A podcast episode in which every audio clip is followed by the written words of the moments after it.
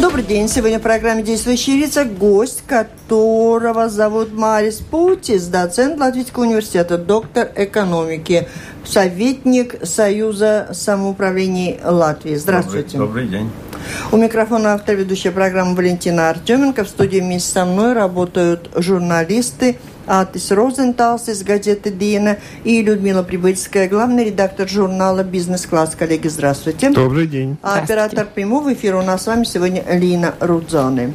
Мы будем подводить итоги выборов самоуправления, ну, такие деловые, хозяйственные, прикладные, так бы я сказала, за 20 с лишним лет, как изменился статус депутатов самоуправления, может быть, какие-то функции или особенности характера этих депутатов уже больше не существует, появились новые, что свойственно именно последним выборам и насколько то, какими они были, скажется на жизни жителей самоуправлений, в которых живут те, кто выбирал представителей муниципалитета и не только. Слушателям предлагаю включаться в разговор через интернет. Присылайте свои вопросы с домашней странички Латвийского радио 4. Телефон 67-227-440.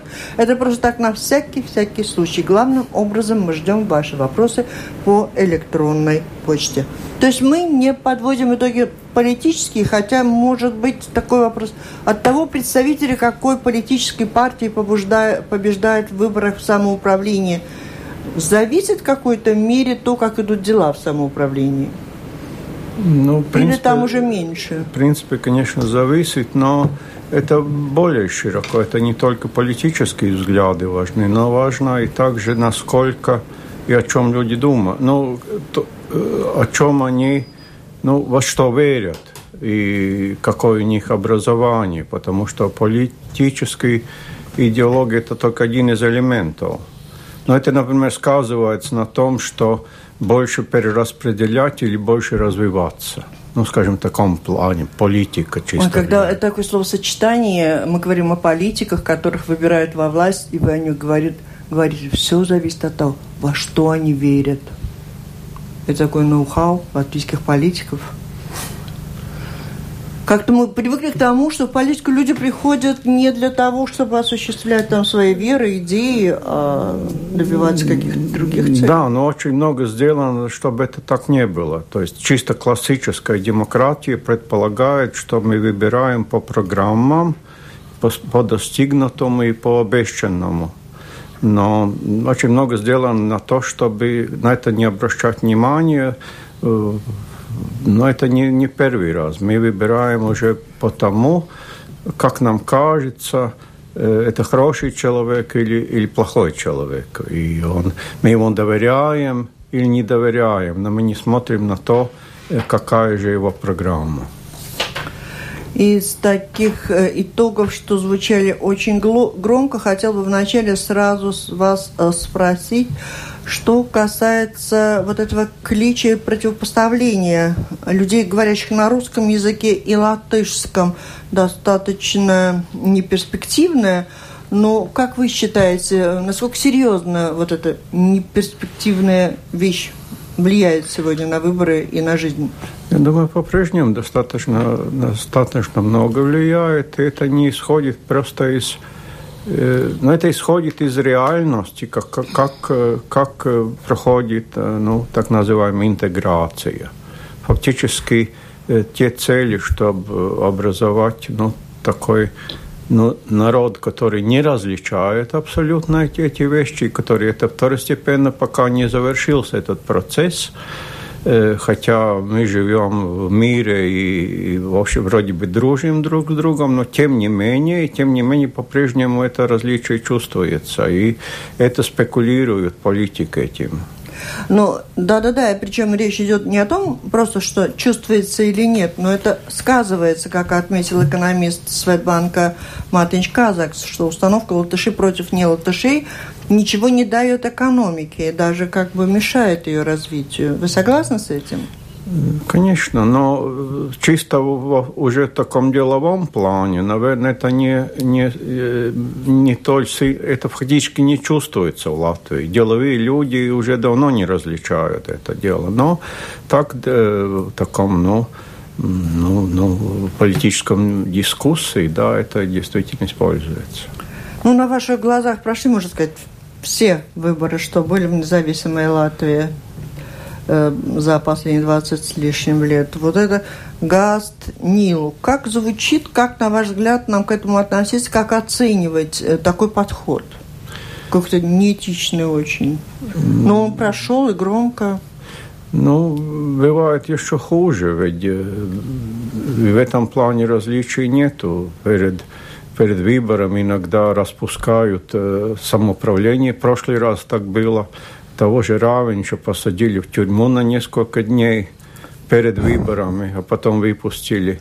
Это тоже из ну, такого грязного как бы грязного политиканства мы чувствуем эти элементы время от времени.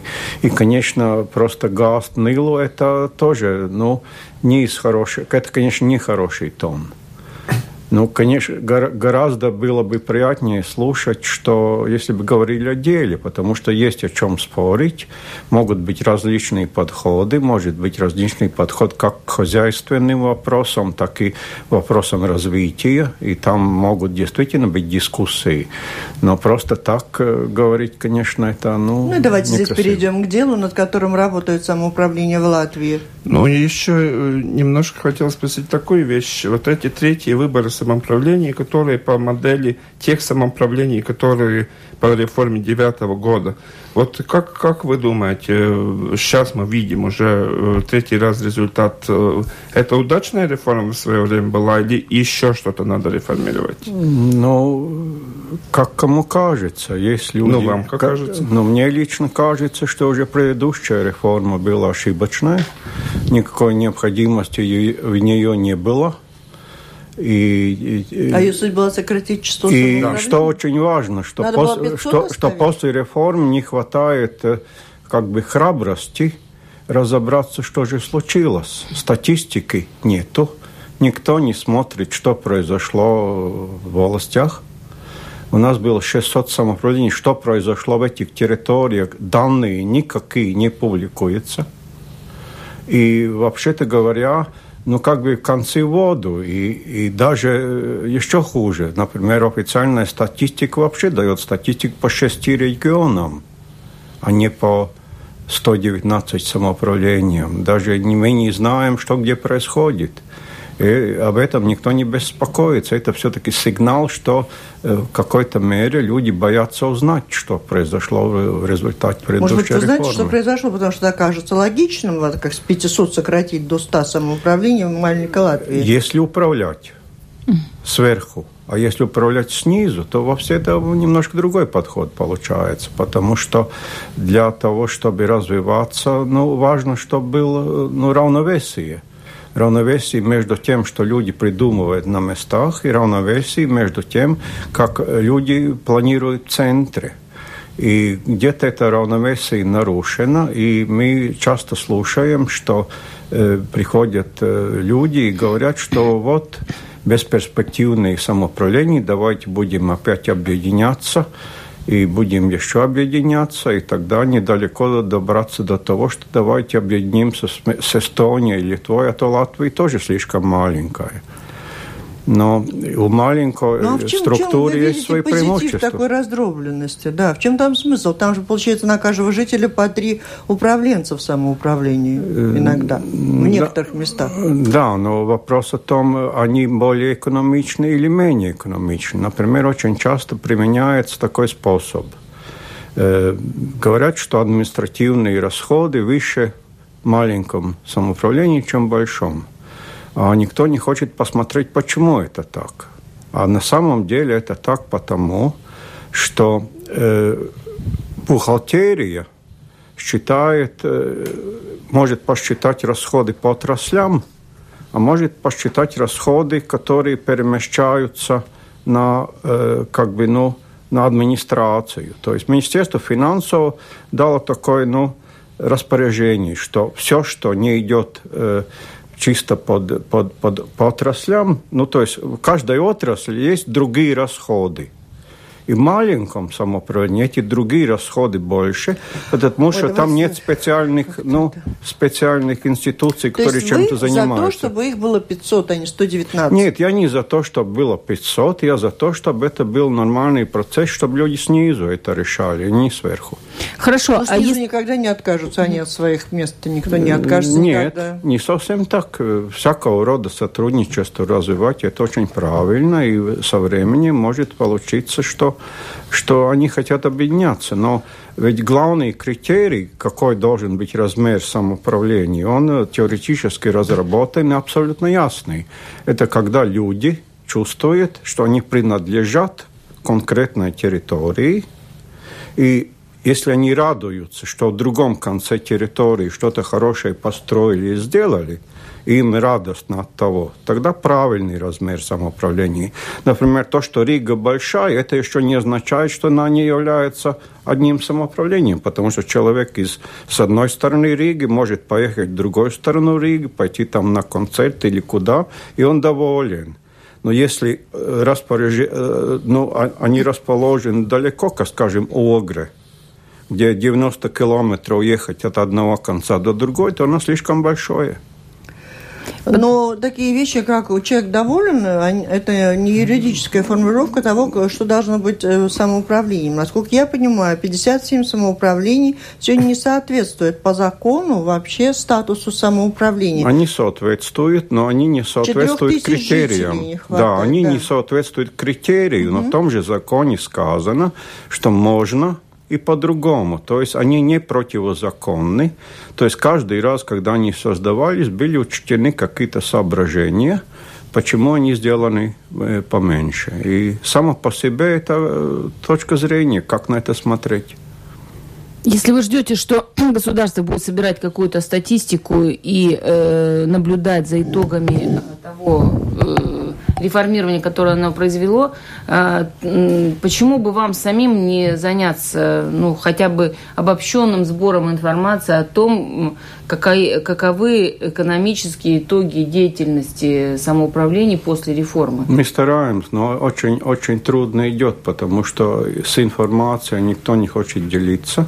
Мы этот вопрос смотрим уже 4-5 лет интенсивно, ведем переговоры с разными с разными министерствами, с разными информационными системами, чтобы, наконец, э, ну, возвратиться к тому, что факты можно узнать.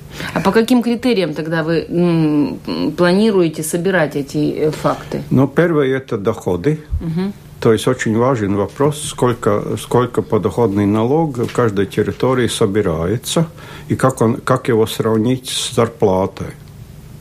Э, второе – это, это собственность какая кадастровая стоимость собственности каждой территории и сколько за это платится э, налоги. Э, третье – это экономическая активность, которая характеризуется звонками, частотой звонков по мобильному телефону. Э, следующий вопрос – это какое движение по главным магистралям и информацию о таких вещах, сколько потребляется электроэнергии, сколько потребляется жителями, сколько потребляется э, предприятиями и сколько потребляется остальными. И все, всякого такого рода статистика в других странах собирается и публикуется.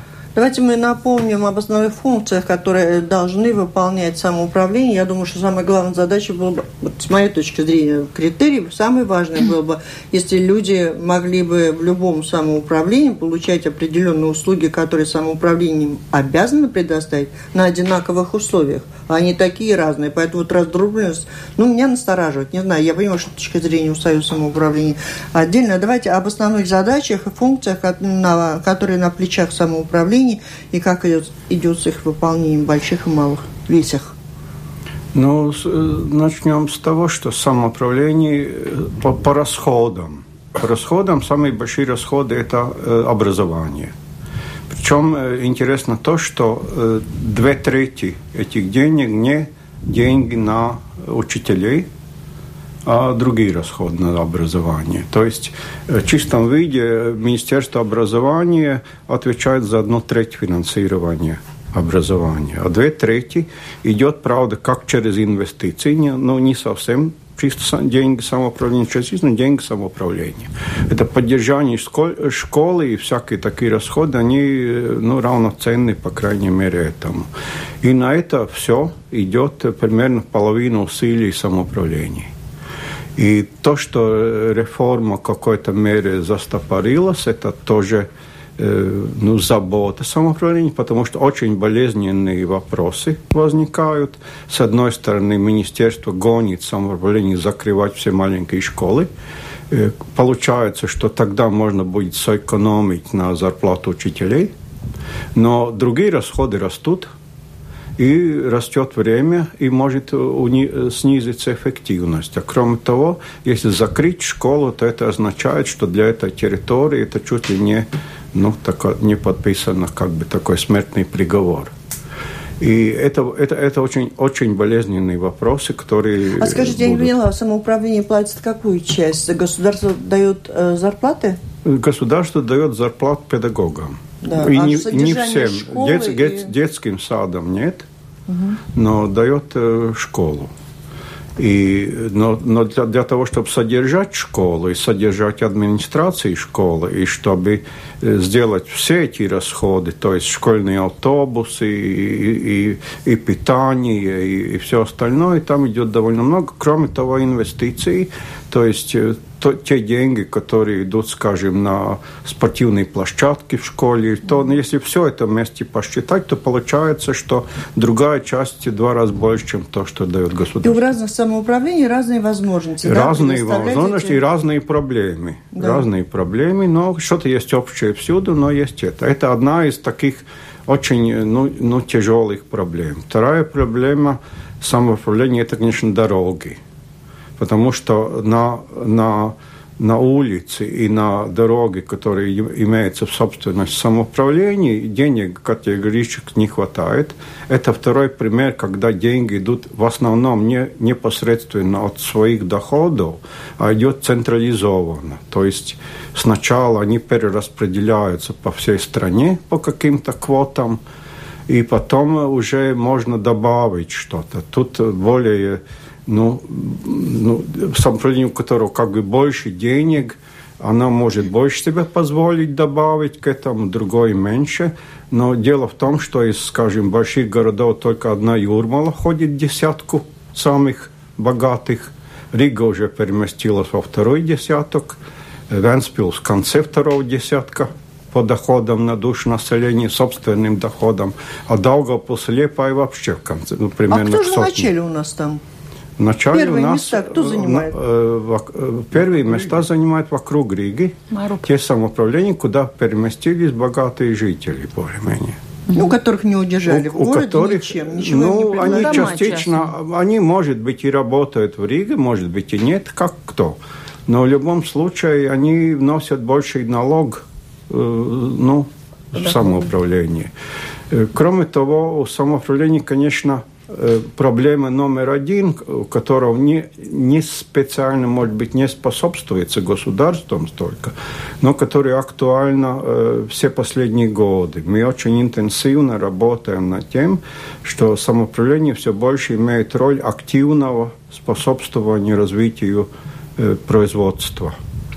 Потому что централизованные меры работают очень плохо, стагнации в экономике – и как бы выход видят люди в том, что в каждом отдельном самоуправлении, что нужно находить свой собственный путь, как развивать экономику. Ну, это очень э, по-разному, да, в разных самоуправлениях. Это очень разное. очень долго оставался это не приоритет, говорили о том, что это государственная забота. Нет, говорили даже такой неолиберальный подход, что этим вообще не надо заниматься. И за это и борются. И сегодня говорят, что вам самим ничего не надо делать, вы давайте делать то, что вам ну, положено. То есть смотрите, чтобы территория была чистая, чтобы социальная помощь оказывалась, а уже сами, ну, сами предприниматели ну, что вы не говорили, есть мэры, которые сумели развить у себя предприятие и предпринимательскую среду создать, и у них все идет вперед и развивается само э, производство тоже.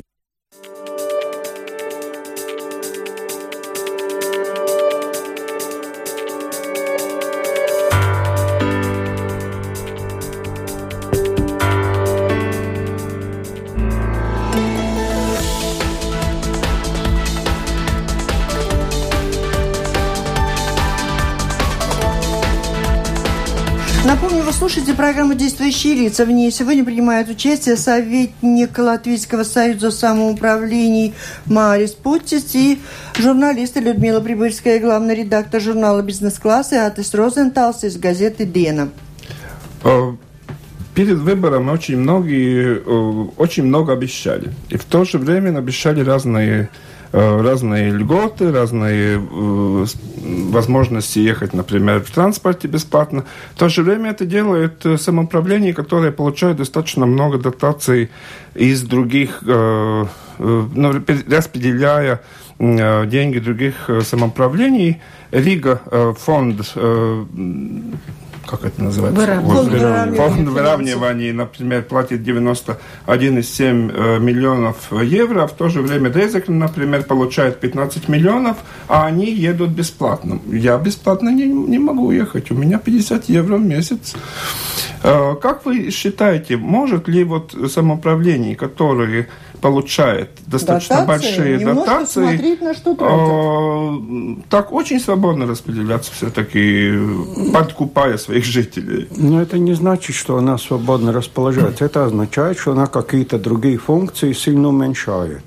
Потому что сумма-то от этого не меняется. И если вы э, какой-то, ну, как бы такой очень привлекательный социальный меры в одной области делаете, то это означает, что вы сильно уменьшаете другие возможности. И тут, конечно, может возникнуть вопрос о справедливости. Но это вопрос довольно индивидуальный, потому что если, скажем, в одном самоуправлении почти все – едут, например, на общественном транспорте. И если вы это сделаете, то льготу, это как бы касается большинства жителей, в другом самоуправлении э, общественным транспортом едет маленькое количество. Это классический вопрос, например, так же, как субсидирование, например, теплового хозяйства. Когда-то было так, что в деревне половина бюджета уходила, скажем, на пять домов, скажем, э, тысячу домов, где живут частные люди, им никто ничего не помогает. Получается, с одной стороны, справедливо, что мы помогали как бы ну, тем, которым как бы труднее всего, потому что они живут в больших домах, где что-то не, не совсем Нет, ну это не все ладит понятно. и это зависит подобное. от того, что решают эти Но депутаты. это довольно индивидуальный вопрос. Да. Мы не можем говорить, что это абсолютно плохо или абсолютно да. хорошо. Но это, конечно, немножко социалистический подход. А вы можете объяснить, почему, если Рига и там наши большие города находятся э, во втором, в третьем десятке по доходам на душу населения, почему они тогда являются основными донорами? Ну, они не являются основными донорами. Ну, и, и, а, в относительном плане они платят меньше. Больше всего платит Гаркална, а не Рига. Угу.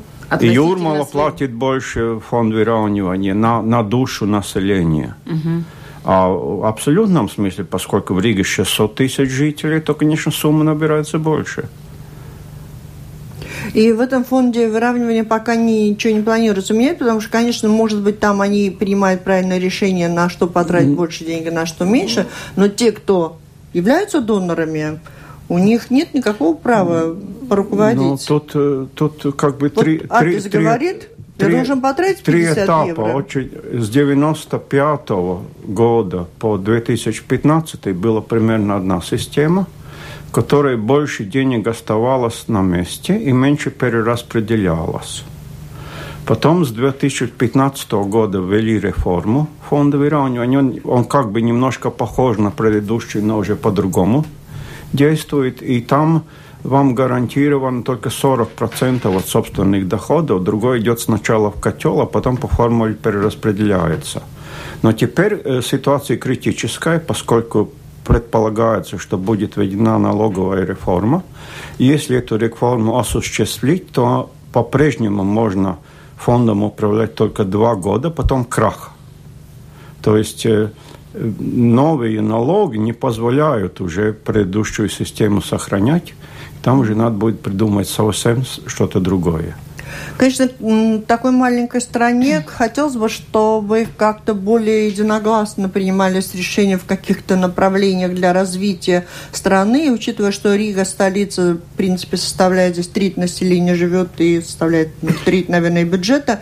Э, как вы думаете, почему на протяжении всего этого периода Э, власти Риги всегда в оппозиции государственной власти. Причем я помню, что когда национальные силы были в Риге у власти, вот во главе с Бирксом, они умудрились быть в оппозиции к правительству, где тоже национальные силы были у власти. Почему это противостояние? Не, ну, во-первых, это объективно. Это объективно в том плане, что немножко другое, ну, такое, ну, другой состав жителей просто в Риге.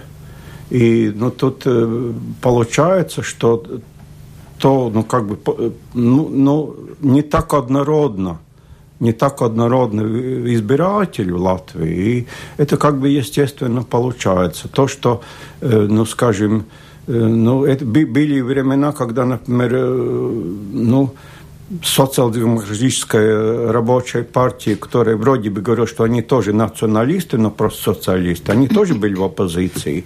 И это можно было предугадать само по себе при достаточно высокой политической культуре, там ничего плохого нету.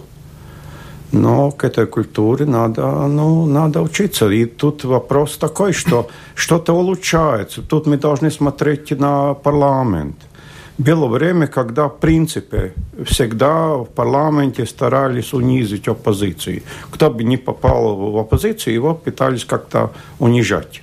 Например, он предлагал новый закон, говорили, нет, этот закон мы не будем ну, принимать. А через два месяца да. такой же похожий переда- да. передавали да. сами. Это постепенно переходит, ну, проходит. Угу. Я думаю, что там э, отношения улучшаются, и все больше люди начинают все-таки друг друга уважать и смотреть.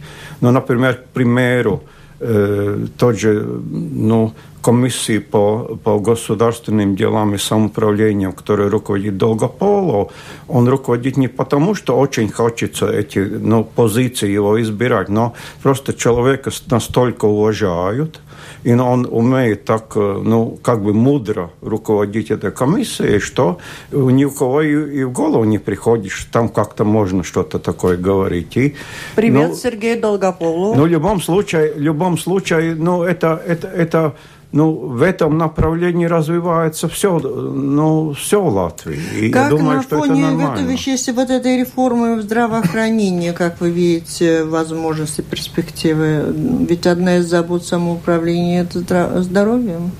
Ну, не совсем. Конечно, это забота, но э, здравоохранение было заботой самоуправления до 1997 года.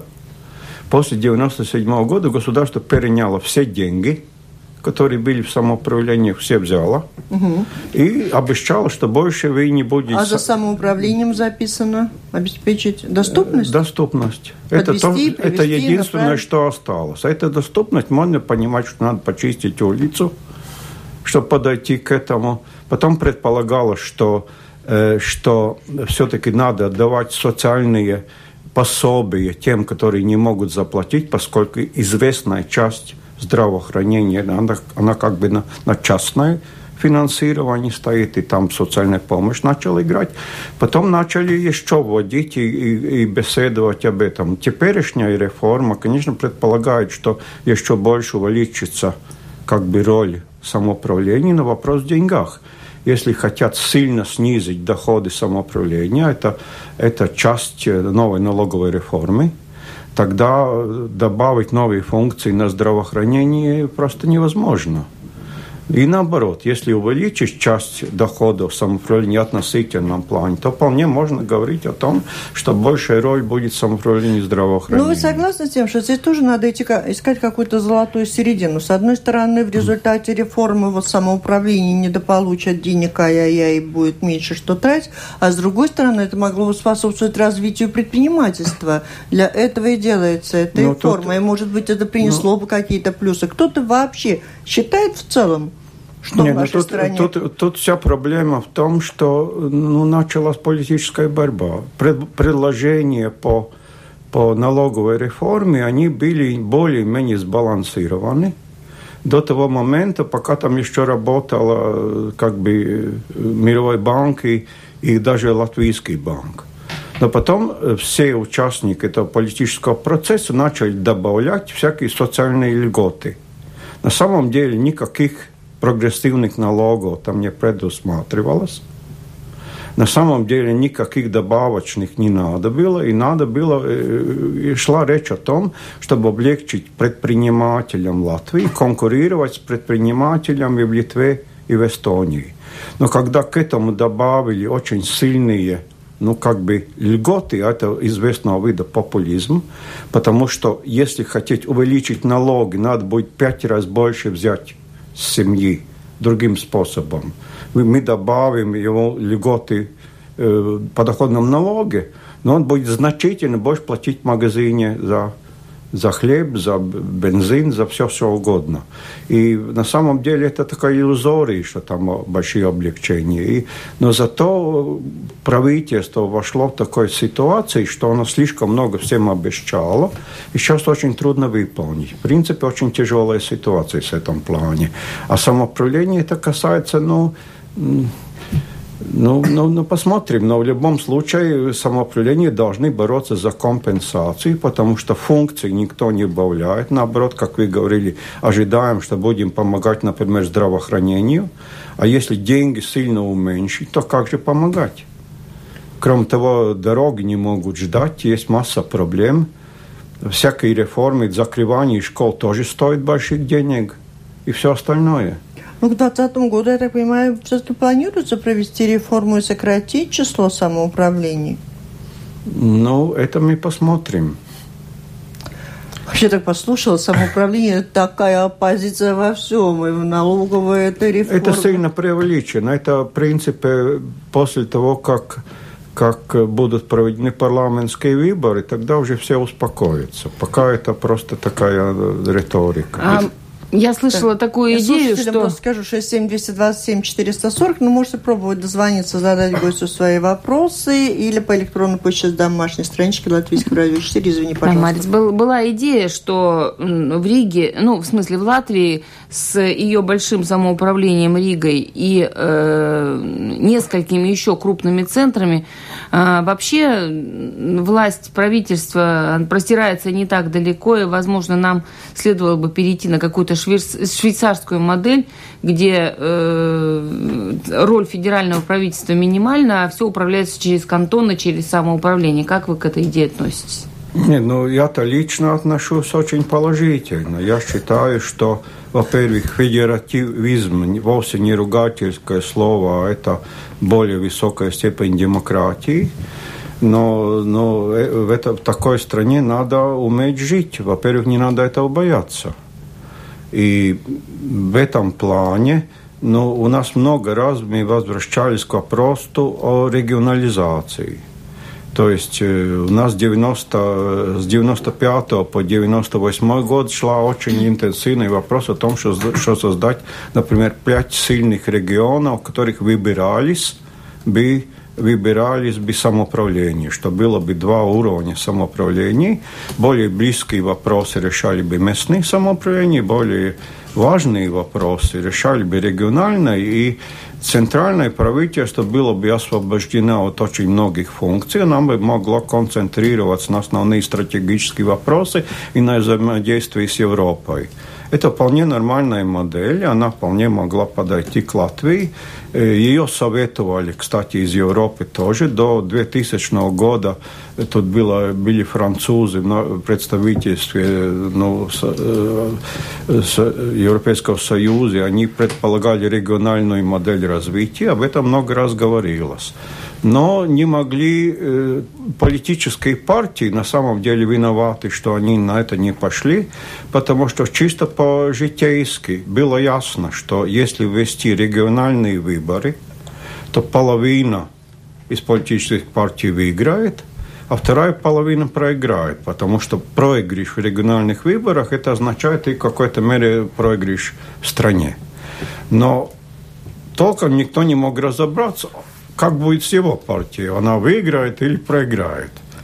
А и, и, и в конце концов не решился никто на это. Угу. Но к этому возвратиться можно, потому что и после этих выборов, например, недавно, э, даже Айварс Лембергс, который очень долгое время не говорил об этом, э, выступил и сказал, что, вообще-то говоря, логически было бы проводить два выбора на двух уровнях, и важные вопросы проводить на региональном уровне. Раз за разом всплывает идея референдума в самоуправлении. Сейчас, вчера опять начал, начался сбор подписей в интернет-портале «Манабалс». Пока там только 10 человек подписалось, но вообще сама идея, вот, что люди могли бы участвовать в референдумах самоуправления, как вы считаете? Нет, ну сама по себе идея правильная и никто никогда не спорил над этой идеей. Но не можем договориться никак о технических вопросах. Два раза в парламенте нашем были предложены законы. Первый раз это было в седьмом сейме, где остался такой вопрос о референдумах не, ну, не, ну, недорешенным. Теперь, теперь, э, теперь ждут э, выборы. Когда закончатся выборы, наверное, будут продвигать дальше законопроект, который вообще-то открыт.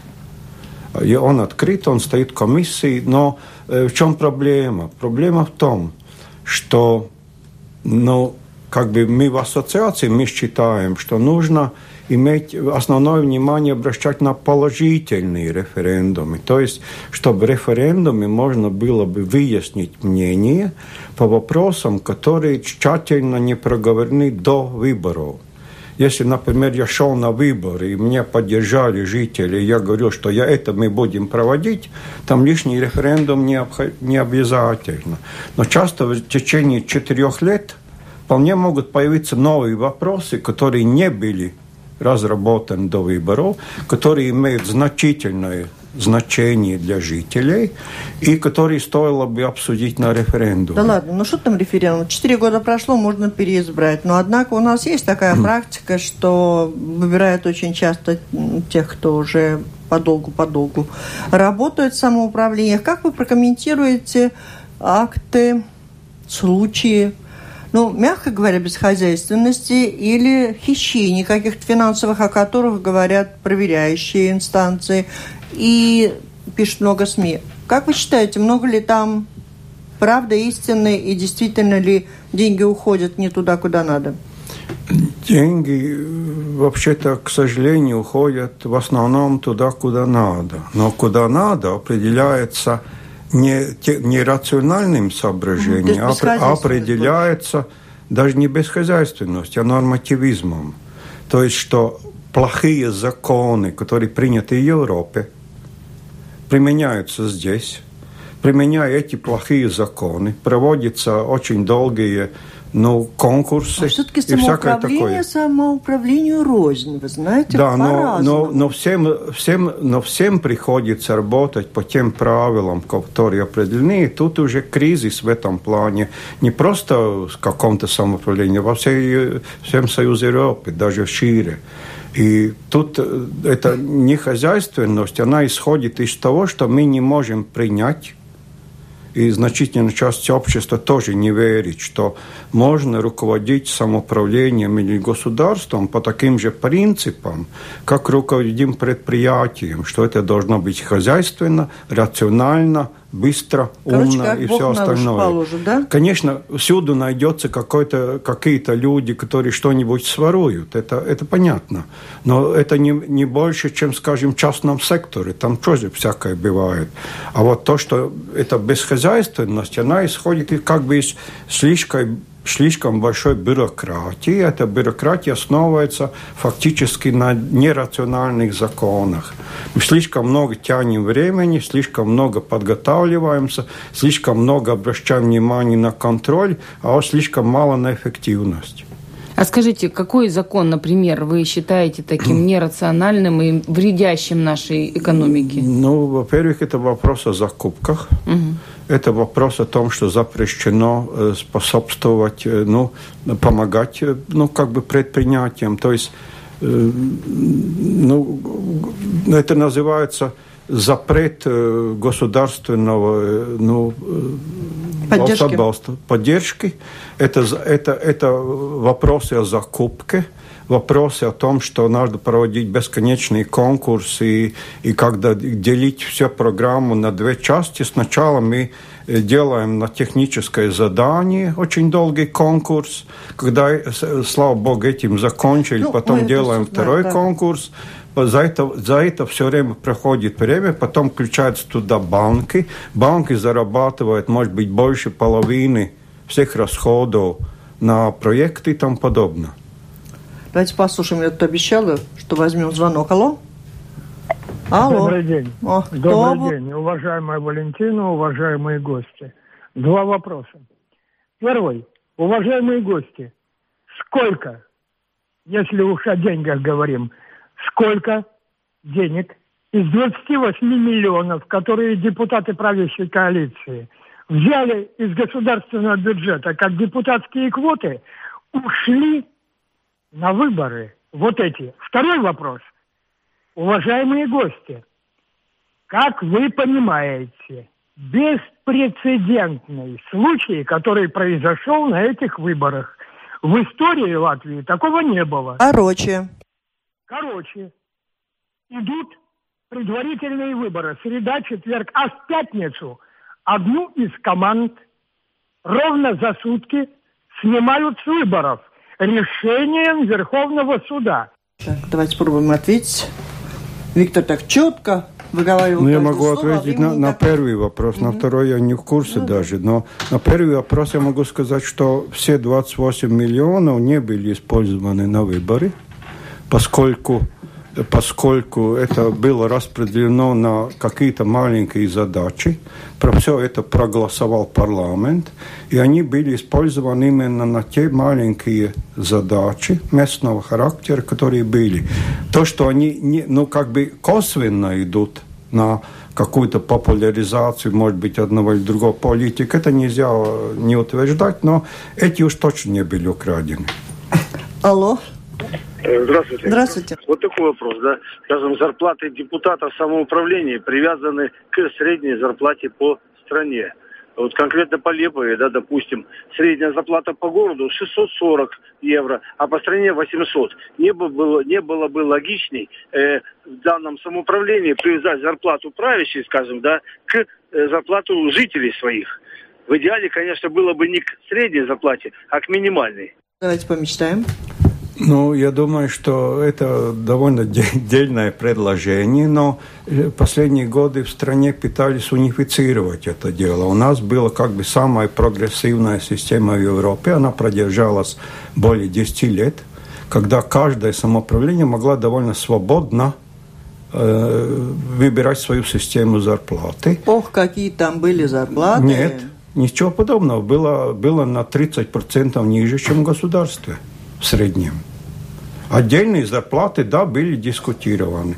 Но, но тут э, мы идем к единой системе в стране сейчас, и тут, наверное, вряд ли Лепа это, это сделает. Хотя они, конечно, могут. Но если увеличить эту переменную часть, как бы разделить на две части, как бы идет ну, какой-то минимум зарплаты, и вторая часть, которая зависит от результатов, то это очень дельное предложение. Посмотреть, какой средняя зарплата в той территории, и, и, и в зависимости от этого эту переменную часть бы менять. Это было бы очень полезно. А в свое время, когда партия реформ добилась того, что были ограничения э, быть депутатом, несколько должностям э, Э, вот оправдалось ли это, что вот э, депутаты не могут занять должности в самоуправлении? Были некоторые неудобства, э, которые связаны с тем, что могло получиться, что депутат, который работает в самоуправлении, находится в подчинении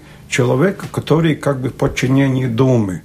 И с этим было, ну, как бы технически трудно иногда справиться. Но это в большой, большей степени зависит от умения и культуры работать в ситуациях более сложных. Например, само по себе даже конфликт интересов, в нем нет ничего плохого, даже положительного.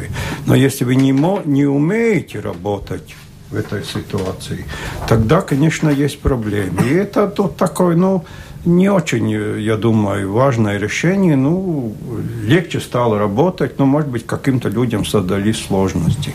Если, если быть более образованным и более умным, то это совсем не мешает. И такой просто вопрос. Ведь многие, кого выбирают в депутаты, понятия не имеют о том, что там придется делать. Это, наверное, у Союза самоуправления здесь есть какие-то предложения, курсы. Учите. Ну, мы будем выпускать как бы новый справочник для всех депутатов. Все депутаты его получат. И мы попытаемся немножко по-новому сделать этот выпуск, где мы ну, такие более даже конкретные вопросы постараемся ответить, чем, чем до того.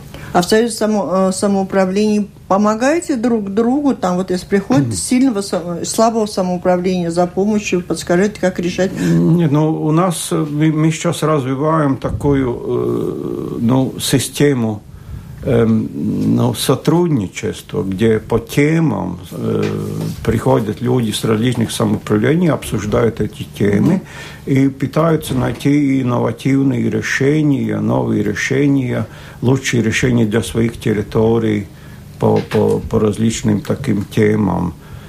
И также развиваем способы, как измерять достигнутые результаты и тому подобное. Ну, я думаю, что это поможет в какой-то мере, да. Спасибо. Итак, мы говорили о самоуправлении. А самоуправление – это мы, это Латвия, это вся страна. Я так поняла, что в определенной мере это и помощник правительства, а в другой, с другой стороны такой оппозиционер. Но в спорах рождается истина. Будем на это надеяться. Удастся вам такое породить, что-то Но... истинное для развития страны. Но оппозиция – это дело относительное. Но когда мы распределяем какие-то ресурсы, то каждый хочет свою работу сделать лучше. Например, Министерство просвещения хочет свою работу сделать лучше, Министерство здравоохранения свою, а самоуправление свою работу. И, конечно, тут некоторая борьба. Но я не думаю, что это такое антагонистическое соревнование. Это соревнование, спор, как лучше сделать истина. свою работу. И это довольно естественно. Спасибо. Это была программа «Действующие лица». В ней приняли участие советник Союза самоуправления Латвии Марис Пултис и журналисты Атис Розенталс из газеты «Дена» и Людмила Прибыльская, глава журнала «Бизнес-класс». Программу провела Валентина Артеменко, Латвийское радио 4. Оператор прямого эфира Лейна Рудзоны. Всем спасибо, удачи. До встречи в эфире.